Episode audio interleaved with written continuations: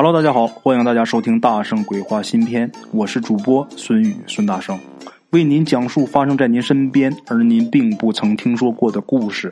每天晚上，《大圣鬼话》与您不见不散。Hello，各位小伙伴们，大家好，我是孙大圣啊。这一晃又有四五天没给大家更新了，那原因是什么呢？是因为我感冒住院了啊。那不管是什么原因呐。总之是没有给各位好朋友更新，断更了就是我的问题，在这里跟大家说声抱歉啊！咱们打今天开始继续开始更新。其实大家现在也能听出来，我这个声音现在也不是很对，因为现在还没有出院。我是实在是想大家伙所以就偷偷的跑回家里边来给大家录音频了啊！因为现在已经不咳嗽了，咳嗽已经好很多了，所以我能继续的给大家说故事，应该是没问题的。前些天本来我也想坚持说的，但是高烧一直都是四十多度，实在是没办法啊！一天眼睛烧的都花了，也请各位好朋友谅解啊！好了啊，闲话少说，开始咱们今天的第一个故事。咱们今天这个故事啊，是鬼友他爷爷说的这么一个故事。提供这故事的好朋友呢，也是很长时间以前就给我投稿的啊。很抱歉，刚给各位老铁分享这个故事。他说的呢是他们村子的事啊。他爷爷也见过这个故事里的人。话说呀，在抗日战争时期，咱们鬼友爷爷呀，那时候还是一个十几岁的小朋友啊。在他们村里面呢，有这么一个人，这个人叫大老王，当时是四十多岁，一光棍儿。这人呐。非常好，我指的这人好，就是指人品非常好，人缘非常好，啊。那么说，为什么打光棍呢？是因为穷。那个年代也不光他们家穷，都穷。这大老王呢，他还有一弟弟，这弟弟呢三十多岁，这弟弟倒是结婚了。就从这点，大家就能看出来啊，这大老王的人品呐非常不错。当年父母不在的比较早。他呢，含辛茹苦的把这弟弟给养大了，然后又给弟弟娶媳妇儿，又给置房置地的，然后把自己就给耽误了。所以呀，他弟弟这一家啊，特别感激这哥哥，视这哥哥如父亲，长兄如父嘛。尤其是这个他弟弟这儿子，他弟弟啊是有一儿一女，这女儿啊九岁，儿子呢六岁。这个他弟弟这儿子，他这个侄子。没事就总上他大爷家来玩他对他的侄子也是特别好，就视如己出是一样的。咱们话说呀，日本兵啊来扫荡，这村民们都得跑啊。他们跑也不是说跑多远啊，就是往附近的山区跑，还不能一路跑，得分开跑。等日本人走了之后啊，大家再回村那么为什么不能一路跑呢？这一家必须得分开。为什么？大家想，如果都在一起跑的话，如果说被日本人给发现了，那这抓到这一家不就都杀了之后，那不就绝后了吗？所以说，哪一家啊，这男丁啊都不在一起跑，啊，这是习惯。这个他兄弟一家没跟大老王一起跑，等这事儿过去以后，这个日本鬼子也走了，然后各位乡亲都回村了。回村以后，他弟弟就惊奇的发现呐，他哥。就这大老王啊啊，抱着一个婴儿。他弟弟这一家人前面说了，没跟大老王一起跑，也不知道怎么回事啊。然后有跟大老王一起跑的村民啊，就开始说，就说呀，这真是个神奇的事啊，很神奇。怎么回事呢？就说跑的时候啊，就往山上去的时候啊，忽然间大伙都摔了个跤，就十几个人他们一起走的嘛。然后这十几个人一起摔跤，当时那场面，大伙想想也得挺壮观的啊。再说就是说是逃跑，其实也就是往山里边走，他并不是真的跑。那怎么就摔跤了呢？大伙正奇怪呢。这时候大老王一下就钻进这个路边有这么一个灌木丛啊，然后从这个灌木丛里边啊，就抱出一个婴儿，就抱出一小孩一个婴儿。然后他就跟大伙说是摔跤的时候啊，看见里边有东西。当时他还不知道是孩子啊，就看见一个小包袱，过去一看是孩子。哎呀，那很高兴啊！这大老王就把这孩子给抱回抱回家了，抱回来了。刚才咱说了，这大老王人品好啊，那人品好，那人缘也非常不错呀。大家一看这个大老王捡这么一孩子啊，也都挺替他高兴的。一想啊，大老王这光棍没媳妇是吧？这有这么一个孩子，不至于说绝后啊。那他弟弟一看他哥抱一孩子回来，那更高兴了啊！这日本人现在也都走了，然后啊，他弟弟高兴，特意去这个镇上打酒买肉啊，回来呢去老大家，去这个大哥家啊，这兄弟俩是庆祝了半宿啊。那这是宗族的大事啊，是吧？我哥哥这以后有香火了，这个去他家这个庆祝的时候啊，这家里边的男丁都要参加，所以呢。呃，他弟弟把自己这个孩子，也就大老王他侄儿啊，也给带去了啊。这个喝酒是大人喝酒，这肉呢是都给这个孩子吃。他们当地有这么一个风俗，这风俗是什么呢？就是给小孩做三天。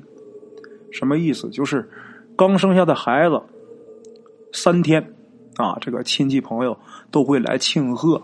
就是说这三天呢，你主家要准备吃的喝的。他弟弟就说呀：“从捡到孩子那天开始算，啊，往后这三天，咱们天天招呼这些亲朋好友来做三天来吃。”那大老王乐呀，那都合不拢嘴，那肯定是答应行，怎么吃都行。我以后我也高兴啊。他的侄子小，别的不懂，咱刚才说了啊，六岁，他这他明白啊，这明后天还有好吃的，这他可懂啊。我爸跟我大爷喝酒，有肉都捡着我吃，这当然好啊。这小孩也开心，这一高兴啊，死活就不走了，就一定要在大爷家住。那平时他也总在他大爷家住啊，他弟弟也就没太拦着啊，你愿意待着待着吧。等第二天呢，这不头一天结束了吗？完事了。等第二天早早的，亲戚们就都来祝贺嘛。来祝贺！一看这个大老王家这个门没开，这个敲门呢也没人应，再敲呢里边有小孩哭声。来的这亲戚就觉得有点奇怪啊，但是没有贸然进去，就去这个大老王他弟弟家跟他弟弟说了。他弟弟昨天晚上喝了不少酒，起来没那么早啊。然后一听人家说，赶紧石头穿衣裳过去吧。等到那儿也是。敲门呐，没人应，里边有孩子哭声。他弟弟一听就听出来这是自己儿子，啊，赶紧就从这个墙上翻进去啊，爬进去。等进屋一看呐，这大老王啊，这血流的满地都是，这人早就已经死了。他自己儿子缩在这个床边哭呢，他赶紧过去啊，先看这儿子有没有受伤。这一看没有，一看儿子没有伤。这才心稍微放下点再一看自己哥哥，把这弟弟吓得也是咣当坐地上，啊！缓了一会儿之后，把儿子给抱出去了，然后就问儿子是怎么回事孩子虽然小，但也六岁了，学话还是没问题的啊。但是这孩子这时候已经吓傻了，大伙儿是哄了半天呢，这孩子才说怎么回事呢？昨天晚上啊，大老王他弟弟走了以后，这大老王也懒得收拾这个床铺了。他是上床就睡觉了，啊，就随便扯着被一盖就睡着了，那酒席残宴也没撤。他家这炕啊，靠西头有这么一个窗户，他侄子呢就在最西面睡，这窗户下面，这大老王呢就在中间，这小婴儿呢就在东面。为什么这么安排呢？因为大老王知道啊，自己这侄子睡觉不老实。就怕把自己捡来这孩子给踢着，就怕踢着这婴儿嘛。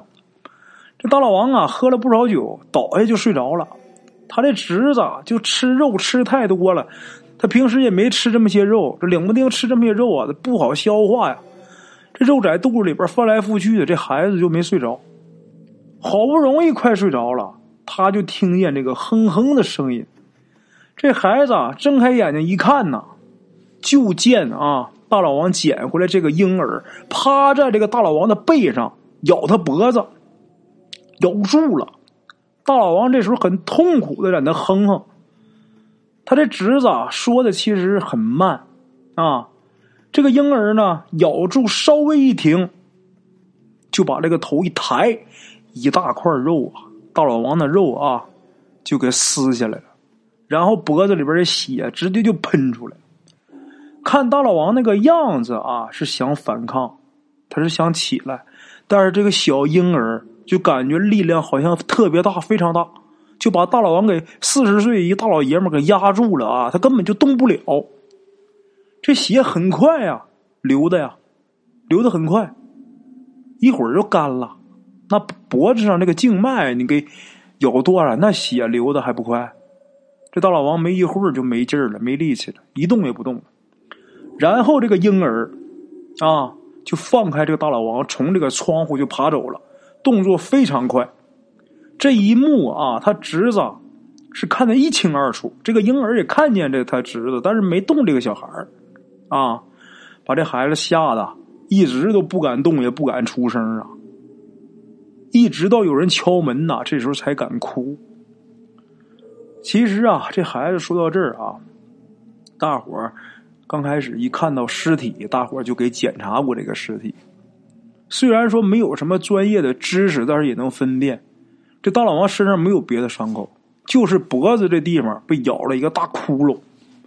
这口子的大小就跟婴儿的那个嘴呀大小是一样的，啊！可是还是有人不信，就说这婴儿捡回来的时候，大伙都见过，那孩子还没长牙呢，怎么回事呢？但这现在这小孩确实是没有。甭管怎么说，得先把这个大老王先安葬了吧，啊！剩下事啊，往后面再说。就这么的，把大老王给葬了，给埋了。本来以为这个事儿就过去了，啊，可是没几天，有一个村民凌晨下地干活的时候，天亮就被人发现啊，在田里边，这个已经死在自己家田里了。这脖子上也是一个婴儿那个嘴大小那么一口子，也是淌了一地血。这一下，大伙都有点害怕。那挺赶紧，那就出这事儿，这恐怕是小孩是一妖怪吧，是吧？那得请人来看吗？请人来看不可能，为什么？第一是乱世，你不好找人；第二，谁也没有钱。那怎么办呢？人多力量大呀，大家是集思广益。以前也没有过这档子的事儿，现在忽然间有这事儿了。肯定是咱们村儿哪块儿跟以前不一样了，让大家一起想吧。后来终于想起来了，想起来什么呢？在他们村外啊，有一个关帝庙。这关帝庙前面啊，有一个碑。前一段日子啊，这日本人打炮把这碑给震倒了。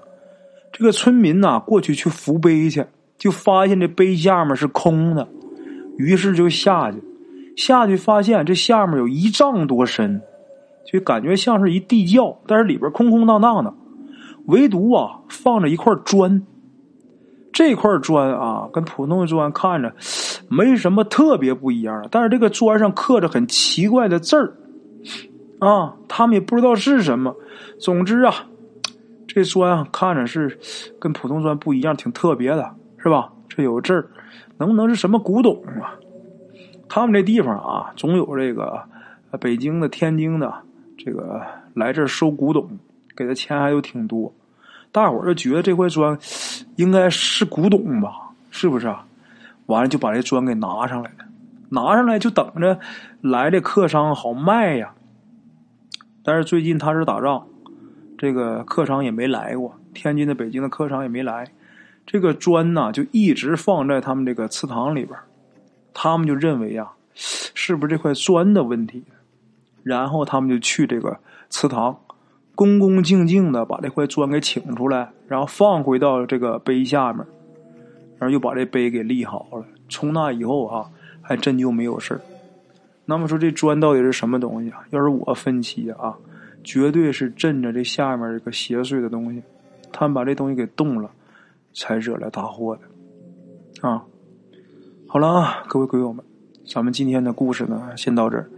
非常感谢各位听众的收听，咱们明天同一时间大圣鬼话与您不见不散。OK，各位老铁们啊，咱们今天的故事呢，先到这里。感谢各位好朋友的收听啊！我的投稿微信是幺八七九四四四二零一五，欢迎各位好朋友加我的微信，点赞、转发、评论。今天呢，故事先到这儿，咱们明天同一时间不见不散。